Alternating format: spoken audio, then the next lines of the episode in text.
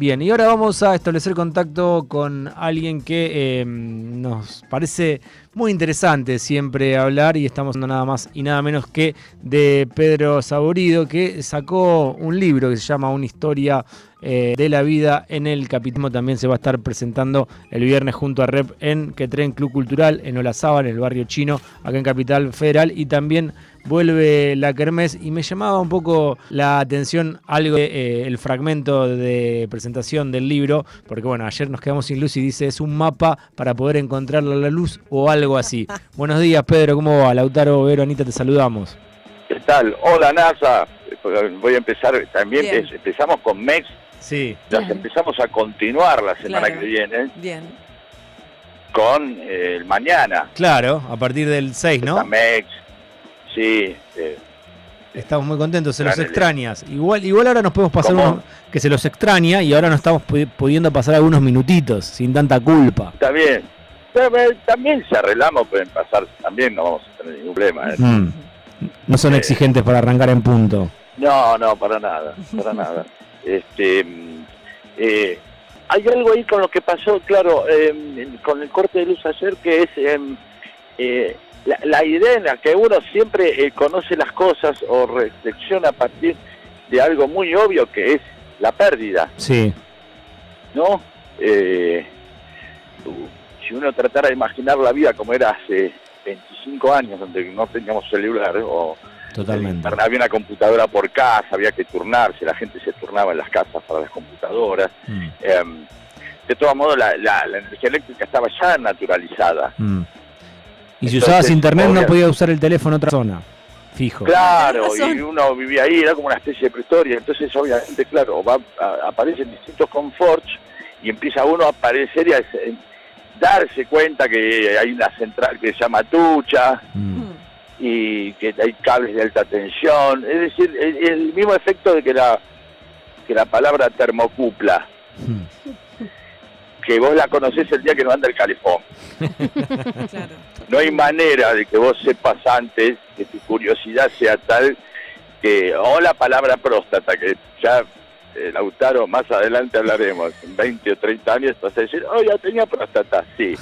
es como la termocupla del ser humano, cuando no funciona... Y sí, hay cosas así, mucha gente piensa que vas a tomar merca. ¿Cómo está tomando merca este tipo? No, es que va al baño seguido para un problema de próstata, no porque tome merca, ¿sí?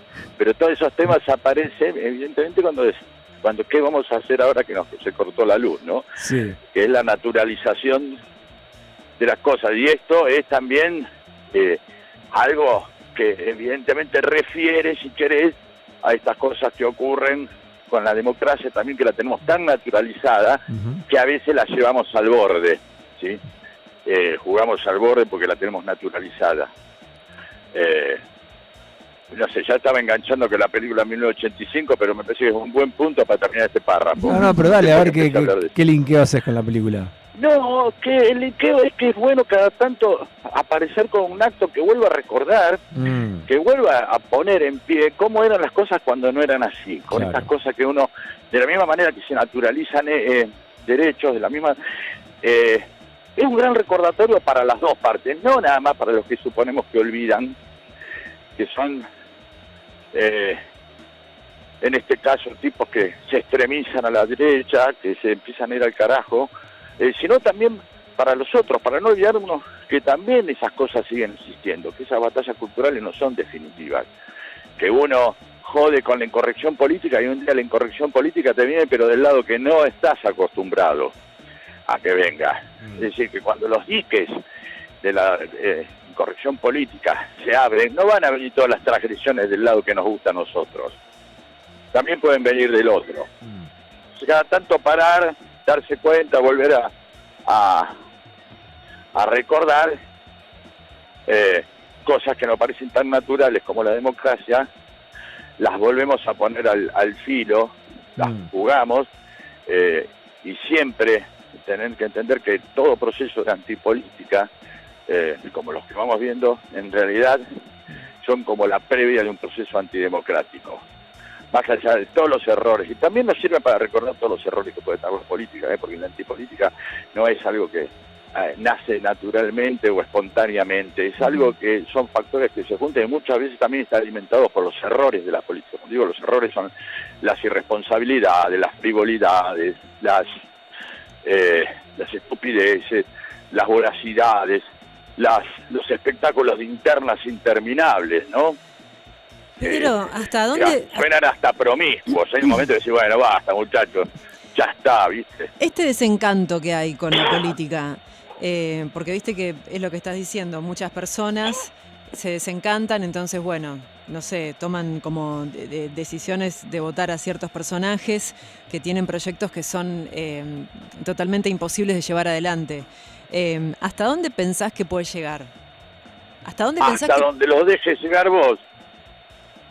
Hasta también te ocupes de no provocar ese desencanto, porque esos desencantos también tienen, ah. eh, eh, los desencantos también son, eh, vamos a suponer esta escena, em, que uno de ustedes dos llega a la casa, a su casa, ¿viven solos o con gente? Con gente. Yo solo. Viven con gente. Sí. ¿Hay algo apreciado tuyo que te guste en tu cerca del un sillón ¿Un objeto? Sí, sí, sí, ¿Algo? Ya lo tengo, sí. Una lámpara de sal. Bien, está la lámpara. La ¿De qué? La lámpara de sal. ¿Cómo es? Ah, bien. Perdón mi ignorancia. No, bien. Yo tampoco sé qué es la, la lámpara. Naranja, la lámpara, la lámpara naranja, chicos, una lámpara. Bien. Sí. Que da Con unas ah, piedras. Ya sé, ah, perfecto. Ah, lo que quiere mucho Vero. Sí. Sí, está en el piso. Sí. ¿Vos qué querés saber con una, si la ves en el piso? ¿Qué pasó? ¿Qué pasó? Ahí está. ¿Qué pasó? ¿Fue el viento o fue alguien? Claro, fue el viento o fue alguien. ¿A quién se le cayó? claro, la misma razón por la cual a veces vos estás resfriada o estás mal de la, el autaro anda mal, tiene acidez, ¿y qué, qué comiste? Ajá, claro. Siempre, hay una incertidumbre, una angustia hasta que aparece una causa. Mm. Me parece un misterio, es como una película de suspenso. Vos querés que te enganchaste. ¿Quién fue el de la lámpara? ¿Por qué Lautaro anda dándole al reñi todo el tiempo? ¿Qué comió? Eh, eh, y entonces, ¿qué buscas? Causas. A veces las causas Causa. pueden ser. Entonces hay que, hay, hay, que ver una provisión de culpables. Ante la decepción hay que proveer culpables. Ok. No es la, que mi, vida está mal, ¿por qué? Por la culpa de...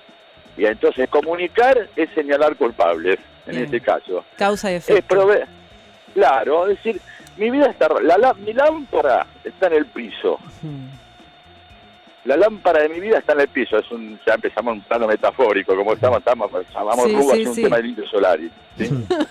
eh, claro.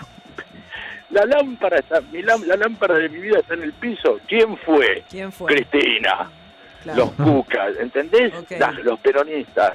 Siempre es ver a quién se le planta y ahí se, se los políticos. Vos decís, che, ah, los políticos, están los bancos, están eh, los grandes grupos de poder, qué sé yo, pero ellos no están dentro del aparato de fusibilidad en los que los puedo cambiar. Yo no puedo elegir que saquen a Manieto con mi voto de Clarín y lo pongan a Bonelli. en lugar de bueno, este, vamos a presentarnos de selección de Clarín. hay elecciones en TN, ¿a quién votan? ¿Quién, ¿Quién tiene que conducir ahora?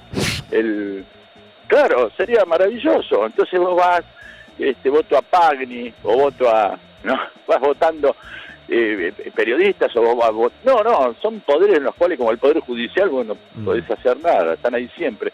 Entonces la fusibilidad se da ahí. Claro. Y la culpabilidad empieza a aparecer ahí. Y también a veces aparece un quilombo que es la teatralización de la, de la interna, que es apasionante porque son como miniseries del, del frente de todos. Sí va Macri, se presenta o no, Alberto se presenta o no, están todos en todos niveles de suspenso, va Aguado, no, va Grabois, este, Carlos Corach, no, Eh, Adelina D'Alessio Viola, aparece, eh, eh, empieza, empieza las internas de las internas, sí, sí. ¿no? Vos decís, estaba todo bien los libertarios, pero vos ya sabés que tenés un mini conflicto entre Maslatón sí, y, y Milei. ¿no? Y por ahí vos claro, la hermana, aparece la hermana de Milei. Sí. Entonces todos estamos viendo como una teatralización básicamente de una ficción, entonces consumimos ficción. Totalmente, porque viste Pedro que cuando uno se preocupa decís cuándo se van a unir, cuándo no se, por qué no se ponen de acuerdo, y después cuando por ahí están un ratito de acuerdo decís cuándo se van a pelear de vuelta, estoy aburrido. Ah, pues aburrido. ¿cuánto, cuánto, qué es más interesante? ¿Que te vengan a contar un problema o que te vengan a contar que está bien? Eh, problema. Una persona, claro, una persona que está 10 minutos diciendo que está bien, está drogado.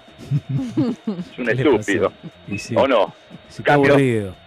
Estoy por separar. Uh, ¿Qué pasó? ¿Qué pasó? Claro. Te cago. Ahí está, tres horas, ya está. No te no, pedí, vamos a comer, pedí. Vas preparando toda la. Sí, contámelo de a poco. Sí. Sí, sí, sí. sí, al cambio va alguien la pasa bien en el club mediterráneo. Claro.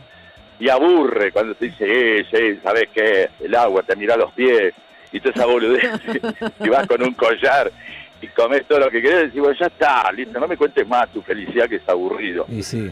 Eh, Dame un problema. la felicidad es aburrida. Por eso nadie, uno mira series donde las cosas se ponen mal, sino para que la miras. Pedro, ¿miraste ayer el discurso de Alberto, fragmentos, algo que hayas escuchado? No, no vi nada. No viste nada. Estaba de viaje ayer mm. y no pude ver, pero me decía, hay mucha gente que le gustó mucho el discurso, eso que estamos muy piola. Y sobre el final fue ahí que tuvo momentos ahí picantes. Sí, muy crítico de la Corte Suprema, en dos oportunidades eh, criticó el accionar de la justicia por, el, por, inhabilitarla a Cristina y después también en otro momento habló de que se está investigando poco o que está pausado el tema eh, ahí del atentado. Pero bueno, eh, ¿tuviste referencias de gente que te dijo que le había gustado? Sí, sí, como que mira Netflix. Bien, bien. Es más, me, me, acaba de pasar los highlights, ¿no? ¿Se llaman así? Sí, pongámosle que sí. ¿Y vos qué les parece a ustedes? Me gustaría escucharlo. No, a mí me pareció que arrancó en un tono bastante Alberto, a los que nos tiene acostumbrados, así como más eh, tranquilo. De hecho, habló muchas veces como yo soy moderado, pero hice tal cosa. Soy moderado, pero hice tal otra. Habló eh, en ese tono un rato largo, destacando siempre la moderación de él, pero cuando empezó a hablar de la Corte Suprema, de la coparticipación, del macrismo, eh, del espionaje y todo eso, sí, sí, sí, tenía un tono que eh, es uno al que no nos tiene acostumbrado eh, el presidente. y, y, Drexler también puede ser rock and roll. Claro, totalmente. Y, Un Drexler que empieza a hacer tema de Papua. Total, sí, sí, sí, sí.